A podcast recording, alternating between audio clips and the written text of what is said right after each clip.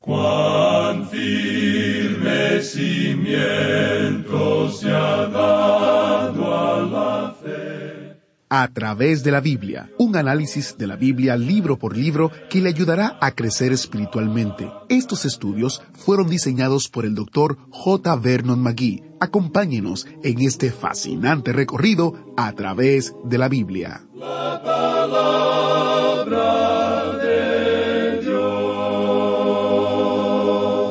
¿Qué aspecto tiene Dios? ¿Cómo luce?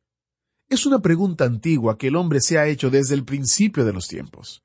En Éxodo 33, Moisés pidió ver la gloria de Dios, y Dios dijo que ningún hombre puede ver su rostro y vivir. Su gloria es demasiado grande para nuestros ojos. Es todo un misterio realmente. Pero Dios intencionalmente nos ha dado imágenes de sí mismo en su palabra que nos ayudan a entender quién es Él. Bienvenidos a través de la Biblia el programa donde conocemos a Dios en su palabra. Soy su anfitrión, Heiel Ortiz. En el estudio de hoy tendremos una vista gloriosa y majestuosa de la gloria de Dios revelada por el profeta Ezequiel. Nuestro maestro Samuel Montoya nos guiará a través de esta porción de las Escrituras tan interesante. Es un pasaje escénico que se encuentra en Ezequiel capítulo 1, comenzando en el versículo 5 y estudiando hasta el final del capítulo en el versículo 28. En una de las conversaciones entre Jesús con sus discípulos surgió la pregunta, ¿qué aspecto tiene Dios? Felipe le dijo a Jesús, muéstranos al Padre y nos bastará. Entonces Jesús dijo muy audazmente esto en Juan 14:9. ¿Tanto tiempo hace que estoy con vosotros y no me has conocido, Felipe? El que me ha visto a mí, ha visto al Padre. Si nos preguntamos cómo es Dios, Jesús dijo, mírame a mí. La meta de la vida de todo cristiano es conocer a Dios y parecerse a Cristo cada día más. ¿Cuáles cosas te ayudan a acercarte más a Dios? Amado oyente, hablo de parte de todo el equipo de a través de la Biblia cuando digo que es nuestro deseo ayudarle a conocer mejor a Dios, acercarse más a Él y parecerse más a Cristo. En adición a este programa en audio, tenemos muchos recursos impresos que ponemos a su disposición sin costo alguno para usted. Tenemos comentarios, libritos, las notas y bosquejos, en fin. Visite a través de la biblia.org barra recursos para descubrir todo lo que hay en nuestro sitio web. Por ejemplo, está el comentario que tiene a Ezequiel y a Daniel juntos en una sola copia. Ese comentario puede ser suyo como descarga gratuita en nuestro sitio web. También está disponible para ser adquirido en Amazon. Usted va a Amazon y busca nuestro sitio en Amazon o busca el comentario y puede obtenerlo de manera digital o también en formato impreso. Obtenga más información y detalle en a través de la Biblia.org barra recursos. Iniciamos este tiempo en oración. Padre amado, Padre eterno, te damos gracias porque podemos estudiar tu palabra y tu palabra es tu carácter reflejado en ella. Que podamos conocerte, que podamos acercarnos a ti a través de Jesucristo y a través de lo que dice tu palabra de manera tal que podamos tener una imagen completa y acabada de quién eres tú y podamos vivir para tu gloria. Te pedimos que uses este tiempo y al Maestro. En el nombre de Jesús oramos. Amén. Y ahora busque su Biblia o encienda su Biblia en Ezequiel capítulo 1 versículo 5 porque iniciamos nuestro recorrido bíblico de hoy con las enseñanzas del Dr. Magui en la inconfundible voz de nuestro maestro Samuel Montoya. En este día, amigo oyente, llegamos a una de las grandes visiones que se mencionan en la palabra de Dios y la tenemos aquí en el libro de Ezequiel. Tenemos aquí lo que quizá pueda ser clave para todas las visiones que se mencionan en la totalidad de la palabra de Dios. Para decir verdad, nos sentimos abrumados al contemplar lo que se menciona aquí. Como dijimos en nuestro programa anterior, cuando citamos las palabras de Calvino, él había dicho que la visión no era clara para él, que era más bien oscura. Y nos agrada que él haya dicho eso porque nos ayuda a nosotros a decir la misma cosa. Al contemplar esto desde la orilla, digamos, reconocemos que hay muchas cosas que no comprendemos. Cuando alguna persona dice que estas ruedas dentro de las ruedas indican que es una referencia al avión, pensamos que esto le resta importancia a la palabra de Dios y que trae descrédito a la profecía. Por supuesto que con la llegada del avión a reacción, este asunto de las hélices quedó de lado. Y nos agrada ver que el Señor hubiera permitido que el hombre produjera el avión a reacción para que la gente no se apartara por la tangente en este asunto. Vamos a continuar hoy con nuestro estudio partiendo desde el versículo cuatro del capítulo uno. Esta fue la visión que tuvo Ezequiel y es la clave para todo el resto de este libro de Ezequiel en lo que concierne a este profeta.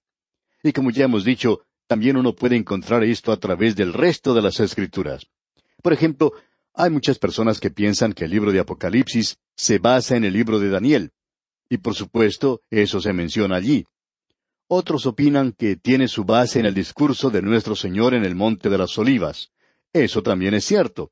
Pero primordialmente descansa en el Apocalipsis que se menciona en el libro de Ezequiel. Y aquí tenemos esta primera visión, y uno puede apreciar la similitud que existe entre esta y las visiones de los capítulos cuatro y cinco del libro de Apocalipsis. Veamos pues lo que dice aquí el versículo cuatro de este capítulo uno de Ezequiel. Y miré, y he aquí venía del norte un viento tempestuoso, y una gran nube, con un fuego envolvente, y alrededor de él un resplandor, y en medio del fuego algo que parecía como bronce refulgente. Aquí tenemos algo que creemos es de suma importancia que veamos. Vamos a tratar con este asunto más detalladamente.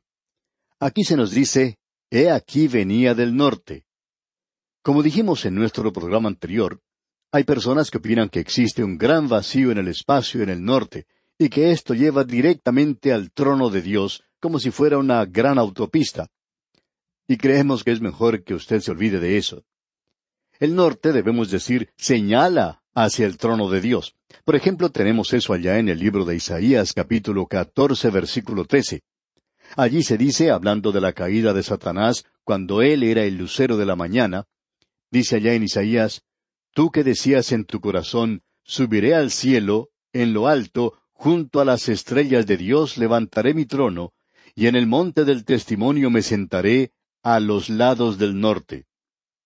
Creemos que en lugar de señalar hacia el polo norte, si uno mira hacia arriba, creemos que eso es lo que se indica aquí. Dios se encuentra en el trono en lo alto, y no creemos que se pueda utilizar una dirección en cuanto a eso, pero después de todo, ¿cómo puede llegar uno a comprenderlo? Lo que creemos que tiene valor para nosotros es lo que se dice, levantad vuestra cabeza, vuestra redención está cerca. Así es que tenemos que mirar hacia arriba, y esa es la dirección en la cual se encuentra el trono de Dios para usted y para mí, amigo oyente.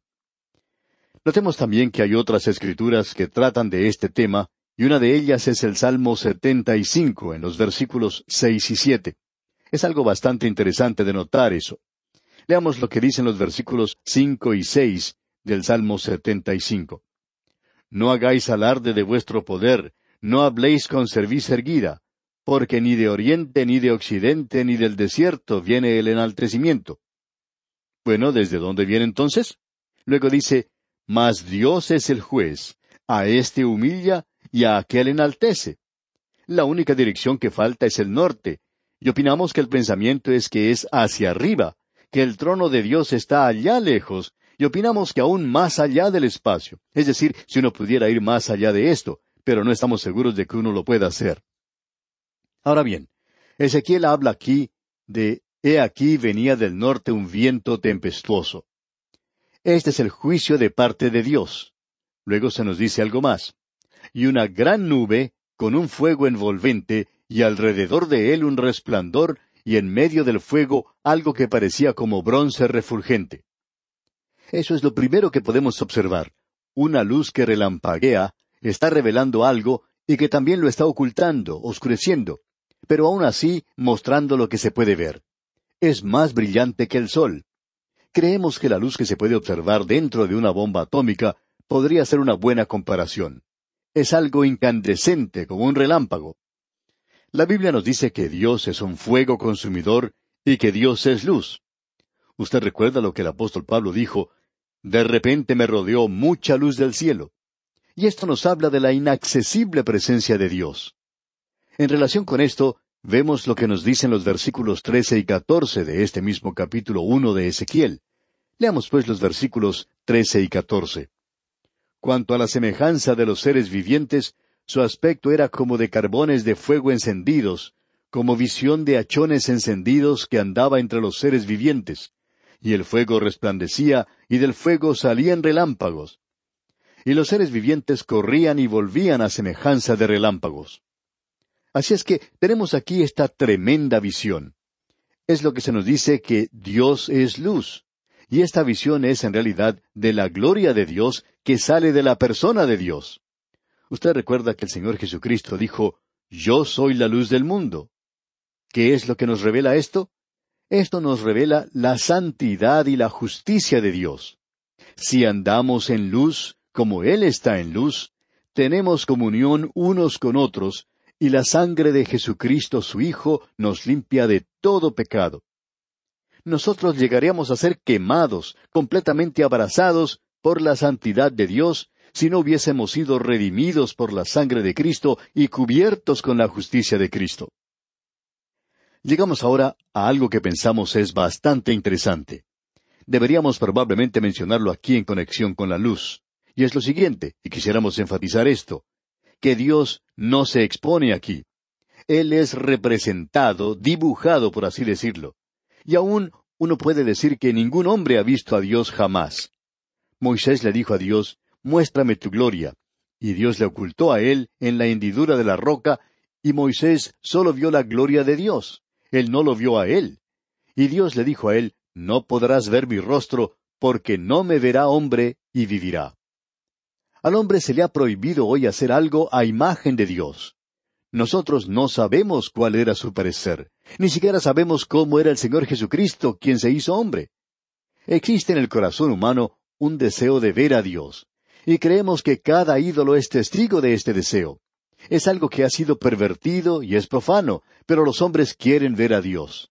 Y hoy los cuadros de Jesucristo que usted encuentra, esos son cuadros nada más paganos y sin valor alguno. Pero usted recuerda lo que Felipe le dijo al Señor, le dijo, Señor, muéstranos al Padre y nos basta. Así es que, lo que tenemos aquí es una profecía de la encarnación. Veamos entonces los versículos cinco al ocho y también el versículo diez, que dicen Y en medio de ella la figura de cuatro seres vivientes. Y esta era su apariencia. Había en ellos semejanza de hombre. Cada uno tenía cuatro caras y cuatro alas y los pies de ellos eran derechos, y la planta de sus pies como planta de pie de becerro, y centelleaban a manera de bronce muy bruñido. Debajo de sus alas, a sus cuatro lados, tenían manos de hombre, y sus caras y sus alas por los cuatro lados. Y el aspecto de sus caras era cara de hombre, y cara de león al lado derecho de los cuatro, y cara de buey a la izquierda en los cuatro, asimismo había en los cuatro cara de águila. Y luego leemos lo que dice el versículo 26. Y sobre la expansión que había sobre sus cabezas se veía la figura de un trono que parecía de piedra de zafiro, y sobre la figura del trono había una semejanza que parecía de hombre sentado sobre él. Esto nos habla de la encarnación del Señor Jesucristo, de que Dios se hizo hombre, y aquel verbo fue hecho carne y habitó entre nosotros. Y se nos dice lo hermoso que era. Y el libro de Isaías en el capítulo 52, versículo siete dice, Cuán hermosos son sobre los montes los pies del que trae alegres nuevas, del que anuncia la paz, del que trae nuevas del bien, del que publica salvación, del que dice a Sión, Tu Dios reina. Él vino a esta tierra como un hombre, anduvo por esos caminos polvorientos de Palestina, y por último, clavos horadaron sus pies. Aquí se nos dice que una de las caras era cara de buey. Esto nos habla del Evangelio de Marcos. Allí uno puede apreciar el carácter de siervo de nuestro Señor Jesucristo. Él vino como tal. Dice, porque el Hijo del Hombre no vino para ser servido, sino para servir y para dar su vida en rescate por muchos. Y existen otros aspectos de esta visión, los cuales vamos a considerar seguidamente. Aquí tenemos la gloria de Dios. Su presencia está aquí pero a Él no le podemos ver. Y nuevamente debemos decir que ningún hombre ha visto jamás a Dios. Ruskin expresó esto de la siguiente manera. Una de las cosas más grandes que puede hacer el alma humana en este mundo es el ver algo y decir qué fue lo que vio en un lenguaje común. Bueno, Ezequiel vio mucho más que lo que vio Moisés. Él vio mucho más que lo que vio David y también de lo que Daniel pudo ver, más de lo que Isaías vio. Él vio una visión de la gloria de Dios. La presencia de Dios estaba allí. Pero uno no puede ver su persona sino la gloria. Amigo oyente, cuando el Señor Jesucristo vino a esta tierra y tomó en sí mismo la forma de hombre, la gloria no estaba allí. Pero ahora estamos mirando a un hombre. Y como ya hemos dicho, en el corazón humano existe ese deseo de ver a Dios. Ahora, siguiendo adelante, tenemos esta visión de los querubines. Cuatro seres vivientes. Ellos se encontraban en el jardín del Edén. Cuidaban del camino al árbol de la vida. Y esto no quiere decir que ellos estaban bloqueando el camino para el hombre hacia Dios, sino que estaban manteniendo el camino abierto. ¿Qué fue lo que vieron Adán y Eva cuando miraron hacia atrás al salir del Edén? Bueno, le vamos a decir lo que ellos vieron. Vieron a un animal que había sido sacrificado. Ellos estaban usando la piel del animal y pudieron ver al querubín protegiendo esto, manteniendo el camino abierto hacia Dios. Porque, amigo oyente, es la sangre la que permite la expiación del pecado del hombre. Y luego también podemos ver esto sobre el propiciatorio. Cuando Moisés hizo el propiciatorio, allí estaba el querubín, y los querubines miraban la sangre, lo mismo que Adán y Eva habían visto.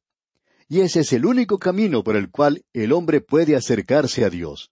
El Señor Jesucristo mismo dijo, Nadie viene al Padre sino por mí. Podemos notar aquí aún otra cosa más y simplemente estamos destacando las diferentes cosas que se mencionan aquí. Tenemos unas ruedas. Leamos los versículos quince y dieciséis de este capítulo uno de Ezequiel. Mientras yo miraba a los seres vivientes, he aquí una rueda sobre la tierra junto a los seres vivientes a los cuatro lados. El aspecto de las ruedas y su obra era semejante al color del crisólito. Y las cuatro tenían una misma semejanza. Su apariencia y su obra eran como rueda en medio de rueda. ¿Qué es lo que tenemos aquí? Esto no es una profecía de la era mecánica en la cual nos toca vivir o del invento de la rueda. Estamos seguros que el hombre en el principio derribó un árbol y cortó parte del tronco de ese árbol y descubrió que tenía algo como una carretilla. Luego le puso dos ruedas y allí tenía un carrito. Luego, cuando él le puso cuatro ruedas, entonces tuvo un automóvil. Bueno, si así es como terminan las cosas, entonces debemos decir que esa es una forma necia, tonta de ver las cosas. Lo que tenemos aquí son estas ruedas, y podemos leer el versículo veinte en relación a esto, de este mismo capítulo uno de Ezequiel, el versículo veinte dice Hacia donde el Espíritu les movía que anduviesen, andaban. Hacia donde les movía el Espíritu que anduviesen, las ruedas también se levantaban tras ellos, porque el Espíritu de los seres vivientes estaba en las ruedas. Ahora, ¿qué es lo que quiere decir esto? Quiere decir que aquí tenemos la actividad incesante y la energía de Dios, de que nuestro Dios es omnipotente. El Señor Jesucristo dijo, Toda potestad me es dada en el cielo y en la tierra. Ahora notemos lo que dice el versículo doce de este mismo capítulo uno de Ezequiel. Y cada uno caminaba derecho hacia adelante, hacia donde el Espíritu les movía que anduviesen, andaban, y cuando andaban, no se volvían. Es decir, que Dios está avanzando sin rodeos, directamente, sin vacilar, al cumplimiento de su propósito en este mundo hoy, y nada le detendrá, nada hará que Él se desligue.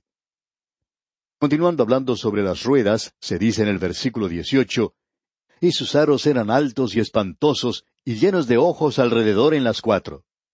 ¿Qué es lo que quiere decir eso? Esto nos indica que tiene un propósito inteligente, Usted y yo no estamos viviendo en un universo que se dirige hacia el futuro sin propósito y sin dirección. Dios tiene un propósito para cada átomo que Él ha creado. Y Él tiene un propósito para usted, amigo oyente, en su plan y en su programa. La prueba de esto es que usted está aquí hoy. Y usted y yo debemos cumplir el propósito de Dios. Aquí podemos ver a Dios avanzando triunfantemente en su propio carruaje o carroza. Aquí tenemos una visión de Dios quien es inteligente al llevar a cabo su propósito en este mundo del presente. Ahora esos cuatro seres vivientes que se mencionan aquí, los vemos nuevamente en el capítulo cuatro de Apocalipsis, y allí ellos están protegiendo el trono de Dios. Y creemos que hacen dos cosas. Protegen el trono de Dios en el sentido de que no permiten que el hombre llegue a la presencia de Dios en su pecado. Pero también muestran el camino por el cual debe ir el hombre.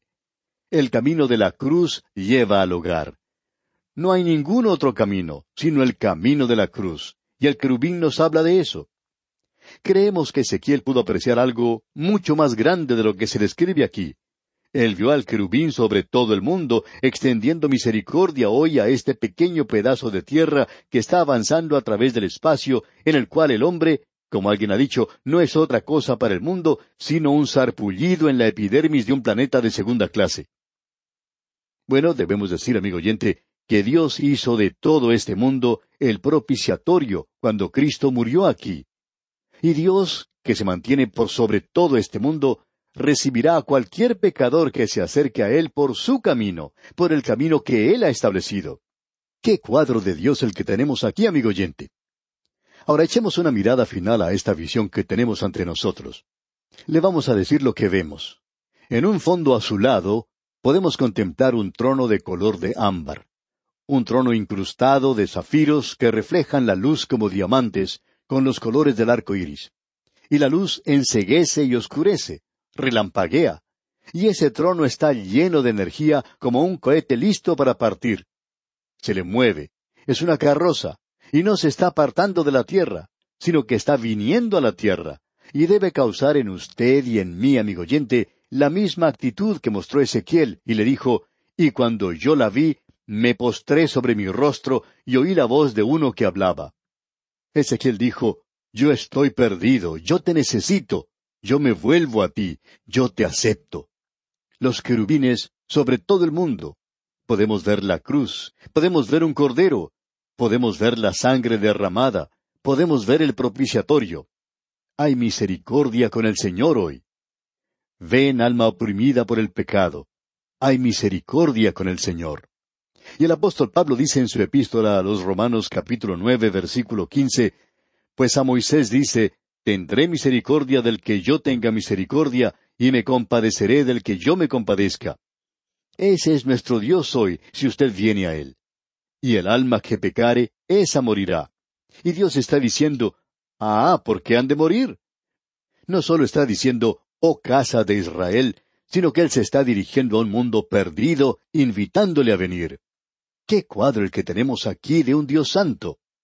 y debemos volver a repetir que estamos parados nada más que en la periferia de todo esto, agradecidos de que estamos ocultos en la hendidura de la roca, y algún día vamos a mirar cara a cara al Salvador. No sabemos cuál es su parecido, pero esperamos poder contemplarle. Y aquí nos detenemos por hoy. Dios mediante, en el próximo programa, iniciaremos el estudio del capítulo dos del profeta Ezequiel, y le recomendamos leer todo este capítulo para estar así mejor informado de su contenido. Que el Señor le bendiga en gran manera es nuestra ferviente oración. Agradecemos que nos acompañara en el estudio de hoy. Le invitamos a que visite nuestro sitio en Internet a través de la biblia.org. Ahí puede suscribirse para recibir las notas y bosquejos de lo que estamos estudiando y noticias del ministerio. También encontrará la variedad de libros y materiales gratuitos que tenemos para usted. El sitio es a través de la biblia.org. Todo lo que hacemos es posible gracias al Señor y a personas como usted que se unen a nosotros en la obra de llevar la palabra entera al mundo entero. A través de la Biblia es una producción de Radio Transmundial.